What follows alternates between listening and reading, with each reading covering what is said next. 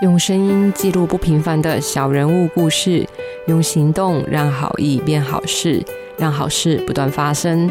欢迎回到志工台湾，我是嘉芳。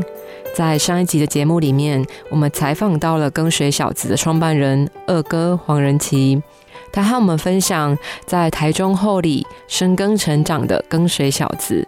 是如何透过和以往的传统客服班不一样的模式，把木工、种植农作物等等的生活技能带进到学习里面，来陪伴需要帮助的孩子们多元成长，找到第二个家的收获和感动。那在接下来这一集节目，我们要把时间留给跟随小子的生力军孙玉婷。玉婷是去年，也就是二零二零年的十月加入到跟随小子的团队里面。那在这之前呢，她跟二哥一样哦，也曾经在愿景青年行动网协会来服务，担任领队。那在当国际职工的日子里面呢，玉婷她不仅用尽了全力奉献自己，更是时时刻刻用心、用汗水感受每一寸土地的故事。那回到所生所长的这片土地，玉婷她又有哪些看见和感动呢？让从小生长在台北的她，竟然毅然决然的只身一人哦，来到台中后里，投入弱势家庭的陪伴，用爱耕耘孩子的未来呢？一起来听听这一集的《志工台湾》。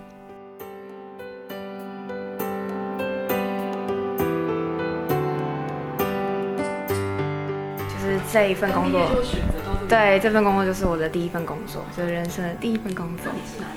我新北，新北，然后对，到台中后里，对啊，对啊，比较边陲的一个乡镇。对，就是在大家认知里面，或是其实我一开始也不认识后里这个地方。对，就是生活在新北，然后生活圈就是也是台北这样子，顶多就是喜欢旅行会到处跑，但是就是从来没有来过后里。对啊，来这就是刚好边会突然觉得很荒凉。其实还好，因为我自己就是一个很喜欢往就是很多地方跑的人，而且尤其喜欢山海。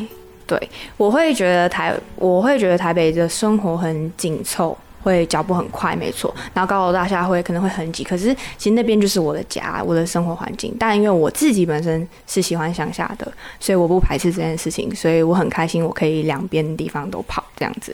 对那玉婷，你来跟水的契机是什么啊？呃，因为一开始就是从愿景开始嘛，那后来愿景就知道了跟随。那以往我都是一直从自己出自己当自己参与了国际职工，然后到自己投入，然后就是可能实习领队到。呃，后来自己带团这样，然后就常常听到跟随故事，我都没有空真正来跟随。然后在我刚毕业那个暑假，疫情不是开始嘛？原本那时候我要自己独立带一个菲律宾团，然后刚好哎取消了，然后有这个时间，然后刚好在我要去蓝雨换宿前，我就说哎，那我赶快把握机会报跟随的志工营，所以我就来了。然后来了就真的很喜欢，很喜欢，就是因为很多人都说第一次体验，第二次看见嘛。然后我就真的是直接看见了跟随，然后刚好跟随也有这个机会，然后我就是来投跟随履历，然后来面试。对，但其实过程中，就像刚刚有提到，哎，为什么我第一份工作选这个？所以其实过程中，因为我自己本身不是本科系学生，对，所以我过程中其实有犹豫一下，就是因为我自从国际志志工营以后，发现我其实是喜欢投入在 NGO、NPO 这个工作，就是这个方向的，对。但在选择工作的时候，其实都是会有点迷惘，然后就会开始跟很多朋友谈，就是哎、我现在想往这个方向方向发展，那你们就是要不要分享一下你们的想法给我听？他们，然后他们有很多人就跟我讲说。你不考虑就是先进公司，然后磨练一下你自己嘛。然后有可能这边工作薪水就其实很低呀、那你不先存一桶金，再去做喜欢做的事情？所以那时候我就是卡在很挣扎，卡在要做喜欢做的事情，还是先走大家可能普遍会走的路。对，但是呢，就是刚好在这很神奇的缘分之下来了跟随，然后真正看见跟随，就决定我要走我喜欢走的路。对，所以就就冲吧。对，就像其实就像我一开始参与国际职工一样。第一次体验，第二次看见。好，那我们先来聊聊国际职工这个部分哦。那为什么呃，可能大学生啊都会想说要过什么样的生活，可能是努力的拼学业，或是积极的投入多元的社团，去扩展人际啊，还有眼界。就像我自己在大学的时候，我也是主要都是在玩社团比较多。那玉婷，你为什么会想说，那我要去国际职工啊？其实一开始我真的在参与国际职工前，我就是一个很普通的大学生，就很中规中矩。就是读书嘛，然后一直打工，因为我也需要打工，所以读书打工，然后呃把学业做好，那找一份好的工作，那课余时间再去参与喜欢的活动。结果后来我就刚好学校也是有愿景的说明会，其实这真的是一个很棒的机会，就有说明会，我就二话不说，因为国际职工是我人生的清单之一的，就是一个一个项目。想做的理由是什么呢？想做的理由，想做的理由是一直都很喜欢服务这件事情。对，那我都没有去实践过。对，然后加上一部分，我也很想要，就是梦想就是环游世界，所以就是服务加上出国这件事情，让我就决定我就是要去听说明会。然后听完就是也是，哦，当下真的是热血沸腾。对我就因为有存有打工，所以有存钱，我就回家直接先跟我妈讲说：“妈，我要报名国际职工。”就我也没听他讲什么，我说我要拿我打工钱去，然后我要报名哦，暑假要去喽。然后我就这样就报名了。所以就是一个。真的就是那时候心中就是充满我要冲了，然后就冲了。对，还记得第一次去的国家去哪里吗？菲律宾。对，它是我的第一次，也成为我的后三次。就是我后来带团也是都去菲律宾，然后有一次唯一就是自己带团是日本，日本计划。第一次去菲律宾，哎，那有看到哪些画面是让你感觉到非常冲击的吗？有非常多，就是第一次。因为我就是满心期待，因为说岛岛屿国家我很喜欢这样，然后满心期待，然后我知道说那个地方或许会很落后，那我一到一踏上土地，其实真的感受到所谓的贫穷线之下的国家是长什么样子。对，就是他们的住宿的地方就是那种木式的橄榄式建筑，然后没有任何的电器用品，包括电这种东西，其实。晚上根本就是暗蒙蒙，很危险的。对，然后他们孩子们就是没穿衣服的没穿衣服，没穿裤子的没穿裤子，那没鞋子的没鞋子。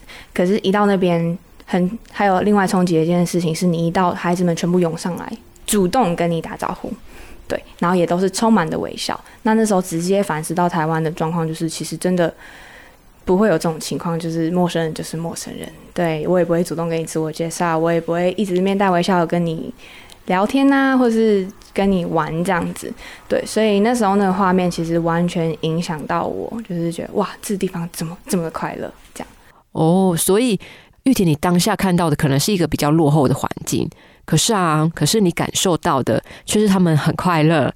那短期的志工在那边，我们可以帮助他们哪些事情呢？好，就是我们那时候其实呃，我们的计划是，我们就是其实会看当地现在需要什么。什么需要什么协助，然后我们就是参与那计划。那我选择是，呃，就是走，应该算是房屋建设，对，因为他们那时候对海啸之后，所以很多房屋其实已经都受损，加上木头这东西其实长期使用会溃烂的，对，所以我们就是需要长期的去帮他们维修，也维修，对，算维修。然后后来我们就到那边开始跟当地人一起工作，就发现一件事情，哎。我们不会锯竹片，我不会钉钉子，对。但我今天是身为志工的角色，要来帮助你们，我们就开始产生矛盾，对，就觉得哎怎么办？这样怎么办？就开始问领队，那领队就讲了一件很，就是讲一句话跟我们讲说。你会发现，其实在这个过程中，真的收获的是你，都是我受到帮助，还是他们教我们的，而且他们是非常有耐心、仔细细心的去教你，然后一步一步来，也不会不耐烦。对，然后但是你这一次的，你这一次的这样子的行动，也会带起社区的搅动，他们会知道，对，他会知道，哎，有一群国外跟我们不相关、不认识的人们，然后来一起为我们社区做改变，哎，所以就开始社区邻居啊。小朋友不会的，也全部都来一起做，对，就带起社区搅动。然后我们做这件事情，不是只有我们在做，是一团一团累积的。我那时候是 P O 八五，就是菲律宾，P 是代表菲律宾，O 是 Olengo 那个岛的名字，第八十五团。对，所以就是有第八十五，就前面已经有八十四团都在做这件事情，是大家一起在改变的。哎，我知道 Olengo 岛。之前还只是在执行广播版的志工台湾的时候啊，就有听过愿景的建民主任分享过。Olenco 是在我们常听到的菲律宾的观光大城宿务东南方的一个小岛。那在一九九四年的时候啊，它就被列入为拉姆萨尔国际重要湿地名单。那也是全世界最知名的七条候鸟迁徙的路径之一哦。然后在二零零八年的时候，愿景就正式进入到 Olenco 岛，和在地的居民一起守护当地的湿地生态。那从水笔仔富裕啊，或是呃，社区的卫生教育、儿童还有青少年的阅读，还有一直到现在这现在这几年，可能帮助弱势家庭的房屋建设，都一直有在投注志工的人力哦。那玉婷，你觉得呃，菲律宾在经过这八十四团志工的洗礼之后，有什么样的改变吗？其实这种东西有点像是，因为我们现在在做的东西是木。像我的计划好了，是盖房子这件事情，对，所以它其实是还是会坏掉，所以我们就是负责去修缮这样子，然后可以看得出来他们是很期待我们的到来的那种感觉，然后那时候我会觉得，就是已经有跟他们产生了一种连接，就算我不认识你，对，然后如果说他们有什么很大的改变。呃，因为我的想法是说啊，就是呃，短期的志工到当地，其实能做的还是有限呐。那经过这些团队，可能是像接力一样，一棒接着一棒。嗯，一一玉体你的角度来看，说你会觉得这些地方。真正需要的到底是什么啊？那如果还行有余力，我们还可以再多做一些什么事情呢？哦，其实他们最需要，其实真的是日常生活基本的东西，就是他们连生活上都已经有困难，所以我们就是从最基础的东西开始。对，有些人像那时候，我其实有遇到一个团员，然后她是一个很有经验，然后很聪明的女孩，她台大生，她就说，她看这些孩子们，就是。很多东西都不会，A B C D 可能都不会念，为什么我们不去改变他们的教育这件事情？对，然后那时候我们就跟他在讨论这件事情，就是说我们绝对会想做这件事情，但他们现在最基本的需求是要有一个好的生活环境。对，为什么会盖房子？因为像我自己服务的那个家户，好了，我就跟妈妈，我们一定会先做访谈。他们家是三代同堂，全部住在一个大概五平的水泥房。对，所以他们才需要有一个属于自己的空间，因为她她成家了嘛，对，要跟老公，然后跟小孩子有一个自己属于自己的空间，这其实是他们的最基本需求。然后再来就谈教育，对，就是一步一步慢慢来这样。是啊，其实菲律宾跟台湾的发展状况其实并不太一样哦。那当我们可能在台北过得稍微比较舒适一点点的生活，到了那边可能又需要再面对一些状况。或者是回归比较淳朴的生活方式，很想问一下，就是玉婷，你心里会有 always 吗？诶，就是我为什么会来这里啊？还是你又有哪些新的体悟呢？我那时候第一，因为我自己已经先做好准备，就是心里一定要做好准备。对啊，就觉得嗯，去一定会是这样，所以是可以习惯。那第一个突破一件事情是打赤脚。在台北其实不会没事把鞋子脱掉，我就算是草地，我其实也不会。或许欧美国家会，但我真的就不会把。对，我不会就是随便就脱。对，但在那边，我们就是第一次，我第一个踏出的第一步，就是在一个像是室内的地方，但其实它还是尘土很厚的室内地板。然后那个地方就是不能穿鞋子，所以我第一次要突破一件事情，就是我真的要在一个叫很脏的室内，要脱下鞋子走路。那我累积的就是每一天。脚就是脏的，有点洗不干净，所以回台湾第一件事情就是大概洗两两天才把那个脚洗干净。对对对，然后洗澡也是，嗯，我们每天只能使用五公升的水洗澡，因为他们有分咸水跟淡水，对，买水都很贵。那洗衣服是用咸水洗，那淡水就是额外要再加钱的东西。然后我们就是洗澡用那个洗，那我们每天就是买那样子的量的淡水洗澡，所以当你今天用太多，你后面的人就真的都不用洗澡。对，那一开始有做好这个心理准备，也知道洗澡是这样的时候，然后理解为什么他们这边的水会，就是水水资源问题是这样以后，就就是可以慢慢习惯这件事情。所以渐渐习惯之后，会觉得呃，服务这件事情应该是超越环境的限制，不应该被拘束，对吗？对，而且突然间想到一件事情，就是我回来变得很知足。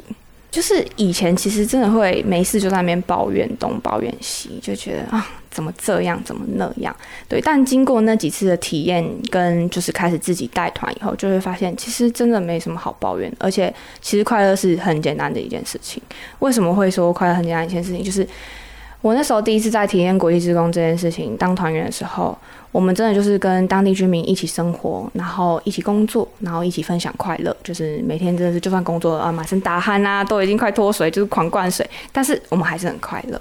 对，然后他们生活在这个环境，为什么他们每天都是面带微笑的？然后我在那差不多十几天，就是真是狂笑到睡觉。对我就反思，我就那个过程反思。哎，奇怪，我之前在台湾，我有好就是有一个舒适的家，我也可以好好读书，因为他们可能没办法嘛。但为什么我还会就是不会像这样大笑？然后我不会就是会还会在那抱怨东抱怨西，就会觉得其实快乐这种东西，其实自己是可以去感受的，用心认真去感受的。对，不是那种就是我真的活得很辛苦，但其实我明明什么都有啊。对，所以我觉得快乐之主，然后变得更正向这件事情，真的是他们有激励到我，向他们学习。快乐听起来很平常，但我真的向他们学习到什么叫快乐。那服务还是会有结束的时候啊！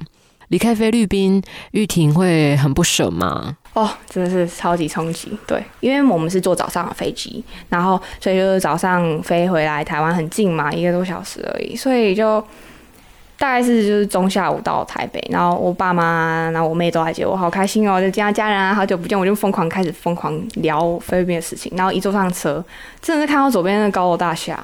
我真的是超级冲击，因为我早上还在一个这么原可以就是说很最淳朴原始的地方，就是车没有，没有高楼大厦，只有竹子的房子，没穿鞋子的孩子，对，然后就很冲击，说天啊，我一瞬间就回到了台湾，然后那时候因为有一种回归，好像貌似回归现实的那种感觉，所以我狂哭，他们就不敢讲话，我爸妈不敢讲，我狂哭，我就说。一个转变，就是明明同一个国、同一个地球里面，对，但只是一个飞一个多小时的地方，就有那么大的差别。对我真的狂哭哭不停，然后就是对那时候的影响，其实那次的体验影响我非常非常深，就是改变我人生很多态度，然后也会开始愿意分享，就是不断的分享。是啊，毕竟时间虽然短，可是我们可能还是跟当地的居民会有一些情感在嘛。嗯，所以这就是为什么后来开始继续投入在实习领队，然后希望带着更多人去认识这个地方。对，所以包括就现在，其实他们有些人已经成为我朋友，然后偶尔也会联系。其实我在采访建民主任的时候啊，他就有跟我说，他带学员们去，他带团员们去参加这些国际志工营，一直就是很希望能够建立他们一个观念，就是你要把自己当做 USB。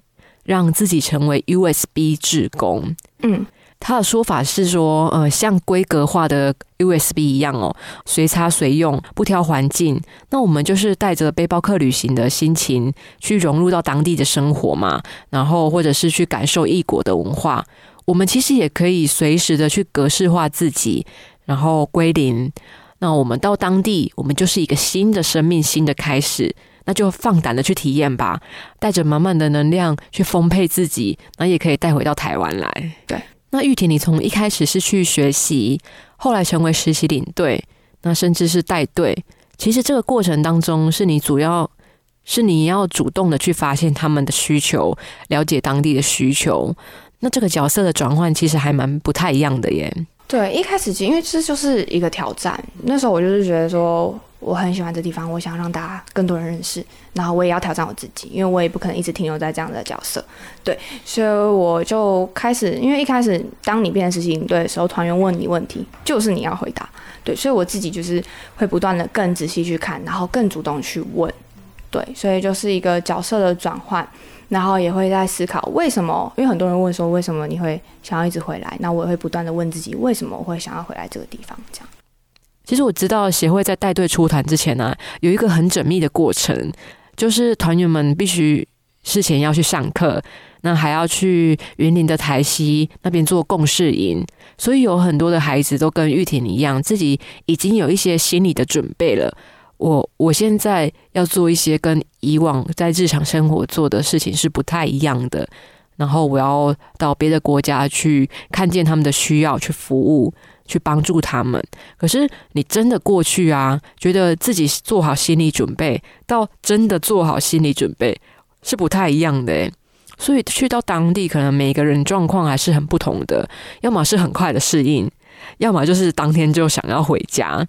那玉婷，你带孩子有碰到这样子的状况吗？我觉得我自己是蛮幸运的，应该是说我在做每一件事情都是一个很谨慎而且会非常紧张的人，所以我在那时候第一次出团前，我是紧张到爆，不断的就是一直确认我的 schedule 啊，确认我每一天要带什么啊，然后大概遇到问题，我都也是都整理好、整理好、整理好，然后我就紧张到一个真的是第一天都会发抖，可是，一到那个机场，我现在就是副领队的角色。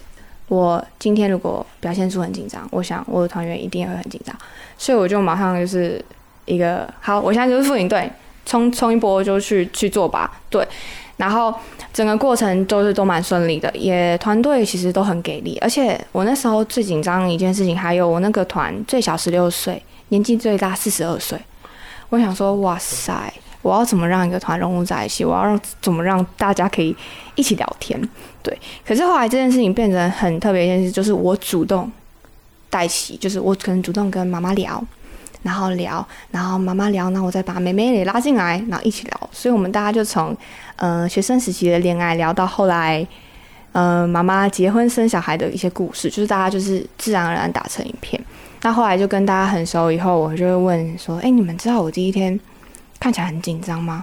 然后他们就说，他们都没感觉。所以其实我自己有被自己吓，这对我来说其实也是个学习过程。我以为我是就是看起来很紧张啊的样子，其实我没有。然后后来我就问我的领队说：“哎，为什么就是我这次没遇到问题？”我会问，因为我会觉得有时候遇到问题其实就是可以让自己成长的一个机会。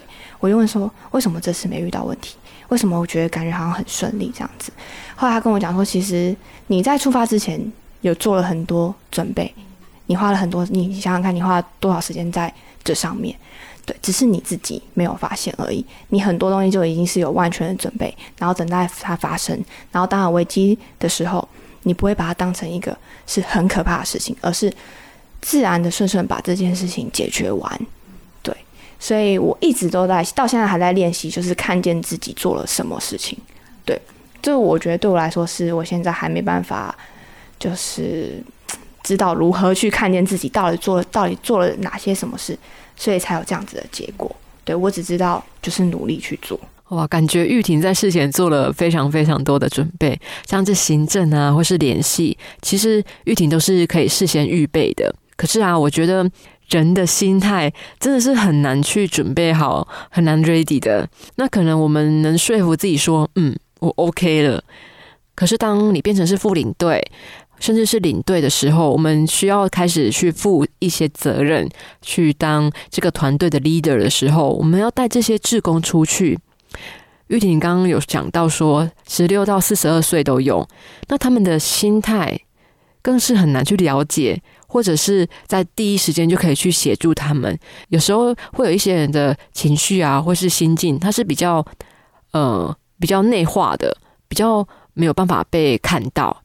那你怎么样去让这个 team 能够更凝聚，更像是一个团队呢？我觉得很多事情真的是自己主动，就是你做一个简单的开头，后面就有很多慢慢可以延续的事情，所以。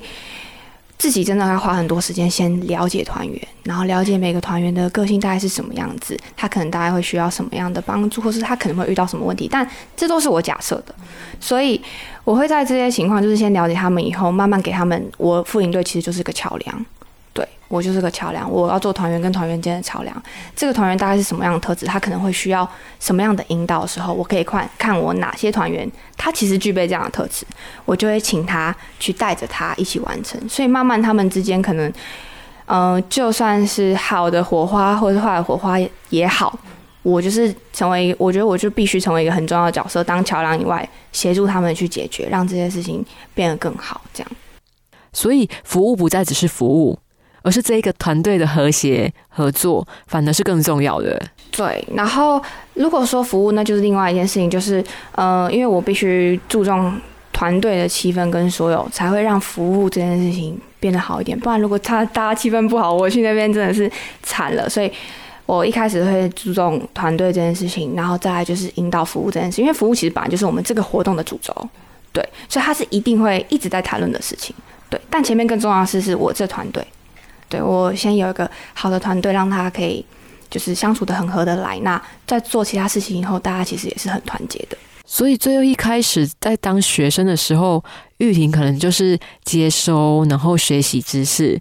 但是到了志工的时候，志愿服务给你的影响啊，可能是你开始学习要怎么从一个人到一群人，然后之后要怎么跟大家团结合作。那这对你来说，应该也是成长蛮多的吧？所以你是把这些养分带回来，加入跟学的团队吗？那时候家人有持反对意见吗？其实我必须感谢我家人，就是他们，因为从小知道我是一个很独立的孩子，因为我后面还有两个小孩，那我弟现在才小学六年级，所以其实我从小有一个给自己一个，其实说是压力，就是觉得我是大姐，所以我要我要负起很多责任，我要当一个好榜样，然后还有因为家里经济算是就是比较也没有说很好，所以对，就是会带有这个责任在身，然后后来。呃，他们知道我是一个很有想，就是想做的事情，因为我也很愿意分享啦，对，所以我觉得这是一个很重要的事情，就是要跟家人讨论，对，把自己的想法跟他们讲，然后讨论让他们知道我在想什么，对，所以他们知道我很独立，然后有很多想法，所以我在每次想做某件事情之前，我会先跟他们分享我为什么喜欢做这件事情。那你是怎么样告诉他们我想要做志愿服务这件事情呢？怎么告诉他？因为我会把我所有发生的事情都分享给他们。其实我相信，在这个过程中，或许他们有看到我的眼神，跟我讲出来的每一件事情是是很激动的。这些事情是我很喜欢的，对。所以在或许在这些，因为我很真诚的去跟他们讲，这其实就是实话啊。我就是想把这些实话跟你们讲啊，对。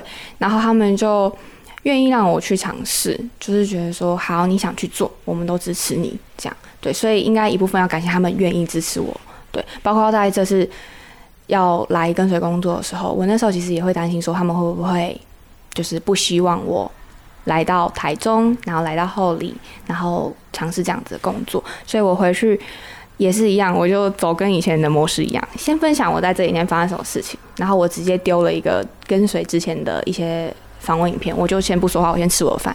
妈，爸爸妈妈，我影片传给你们喽，你们自己去看。这个地方的影片，那它里面就是很简单的十二分钟，就讲的很详细。这边在做些什么？然后我说你们看完影片，你们过程中不要问我问题，你们看完影片再一次问我问题。所以我就给他们看完影片，他们开始慢慢问我问题，然后我才丢说我想来这边工作。然后他们说你确定吗？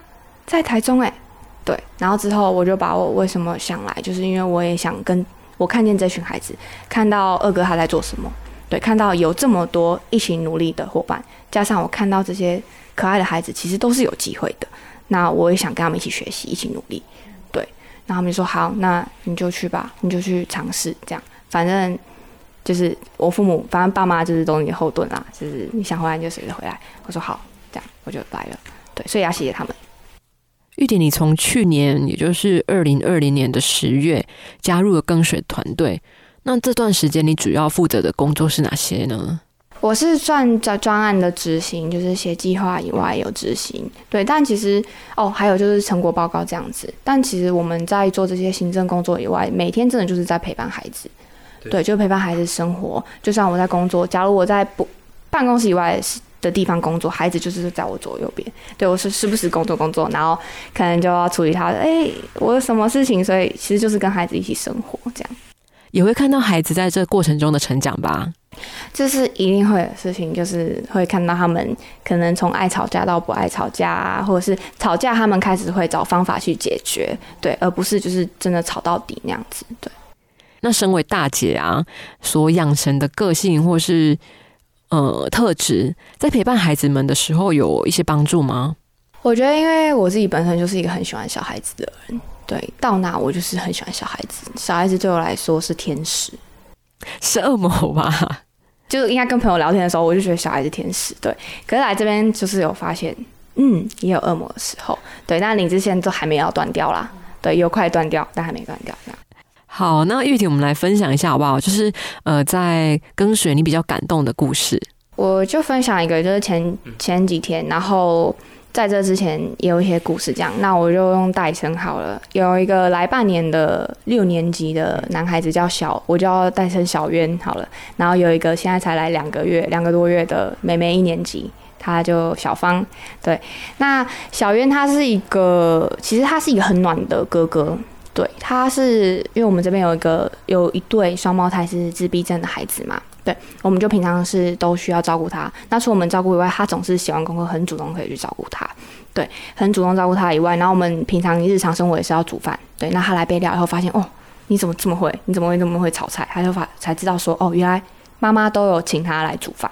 对，我们就觉得，哦，你真的很厉害这样。可是他在这部分优点以外，他有一个个性就是他很冲，他情绪一来的时候他没办法控制，他会很冲很凶这样子。对。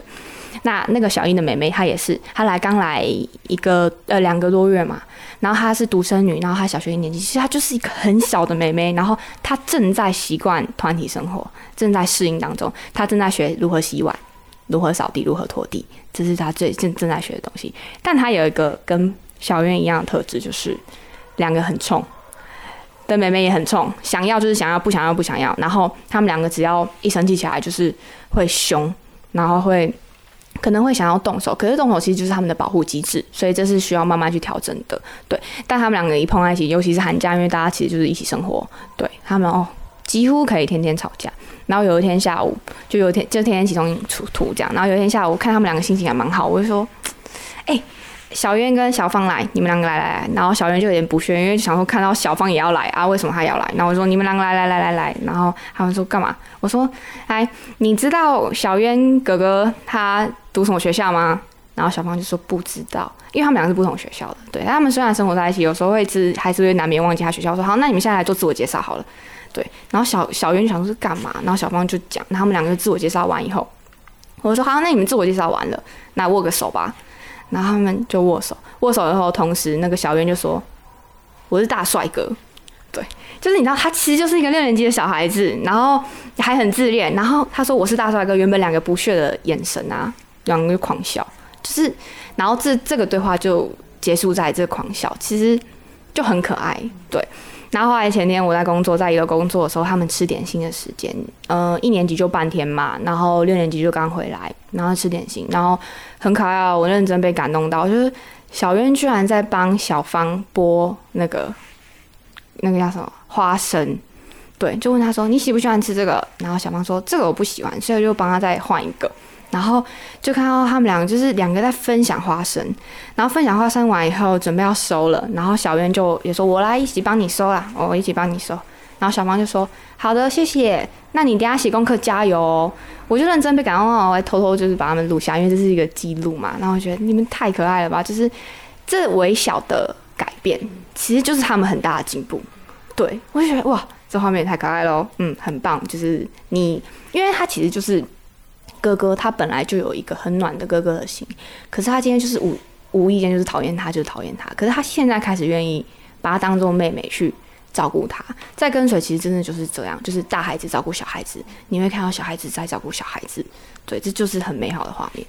总觉得跟随小子很特别耶，可以让一群来自不同家庭背景的孩子打成一片，那对方就是我的哥哥、我的姐姐，或者是弟弟妹妹。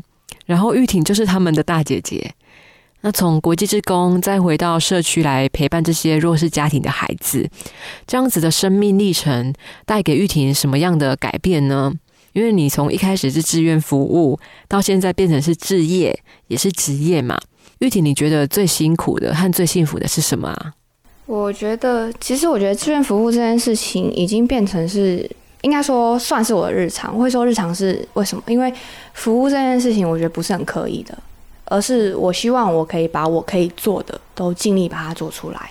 对，就是我做，我不期待它有什么微小的改变，但我就是真的把我尽力可以做的做出来。那与其说改变好了，我觉得它其实真的是是学习。对，就是我在这些服务的过程中，我可能会看到很多东西。对我就是在学习，那我跟着这些一群志同道合的朋友在学习，我可能呃跟着孩子们在学习，学习，或是甚至从孩子身上学到东西。对，然后最幸福的就是，其实很简单，看着孩子开心，我真的就是很开心，就是很幸福。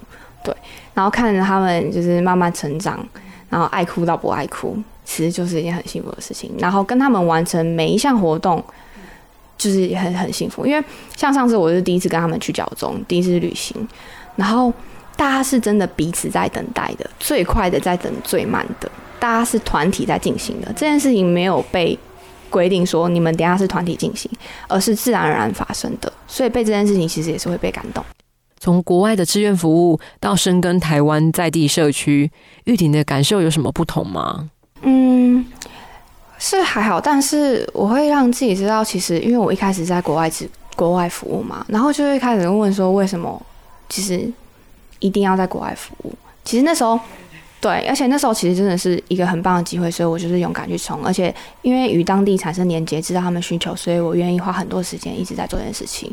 对，那后来就觉得说，其实，在台湾那时候来到后里，就发现其实我根本台湾有很多角落，其实也正在需要被大家一起努力的。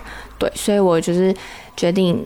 认识这个地方，从认识这个地方开始，然后慢慢的生根，其实就很像是我之前想要一直在国国外做，在同一个地方做同一件事情一样。那我现在就是来到后里这个地方，那就是继续也是从看见需求，然后到一起努力，那慢慢就是生根在这里。其实听玉婷的分享啊，有一个很感动的点是，那我之前就一直很疑惑的是，每个团队去可能十几二十天。在场也不会超过一年，应该是很少啦。那对当地来说，到底是帮助还是负担？因为每一个团队一来，可能就需要再重新了解当地的文化背景，那其实是还蛮辛苦的一件事情。所以，其实这件事情变得很像是我们其实就是他们的家人一样，然后他们看到老朋友回来。对，哎，时候到了，老朋友回来了，那我们一起在做这些需要帮助的事情。而且，因为他们自己知道，因为他们当地在评估谁要被哪一家户要被盖房子的时候，是需要去看的。对，就需要评估说，哎，为什么有这样需求？那为什么是你们家最适合？所以一开始可能大家，我觉得应该在愿景一开始，或许就是也会有这样的问题，就是可能大家觉得，哎，你怎么又来了？可是现在已经带起搅动这件事情，当地的木工会。愿意来做这件事情，而其实多少其实还是会对他们来说也是会有一点收入，对他们来说是很大的帮助。上一集的节目我们采访了二哥的时候，我们就有提到说，远山呼唤这个团队，他们就在尼泊尔透过长期的教育去带领孩子翻转贫穷，但这也是在呃我们还能够在正常出国的时候，所以台湾的资源可以到那边。但是因为这两年因为 COVID-19 疫情的关系啊，我们完全没有办法出国，所以在当地的人力培育就相当的重要，才能够在这样子的非常时刻，可以让呃服务可以不中断，甚至到最后我们这个团队真的可以放手，或者是我觉得有一个很理想的状况，就是 NGO、NPO 组织它是可以不存在的时候，其实这个就是很社会。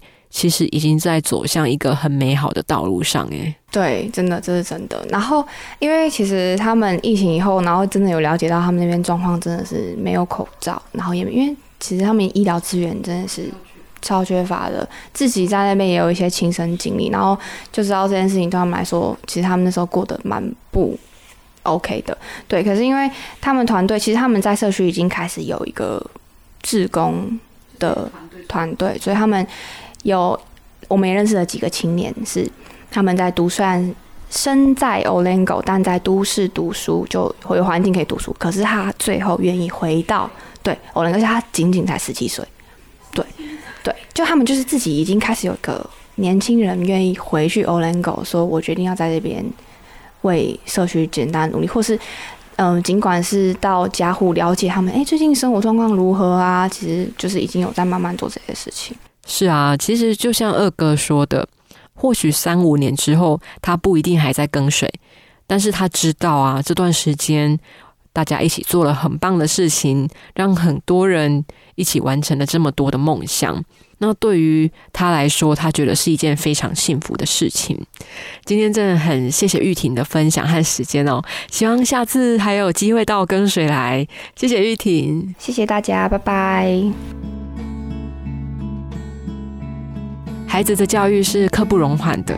后里虽然不比大都市有丰富的教育资源，这群年轻人依然愿意运用自己的专长还有资源，投入地方多元教育的工作，因为他们都相信每个孩子有追求梦想的权利。对于二哥和玉婷来说，不用经历家庭革命，就能实现和社会共好的梦想，这真的是一件很幸运的事情。采访结束之后，玉婷还有二哥告诉我们，每个孩子来到庚水，我们都准备好陪伴他们十二年。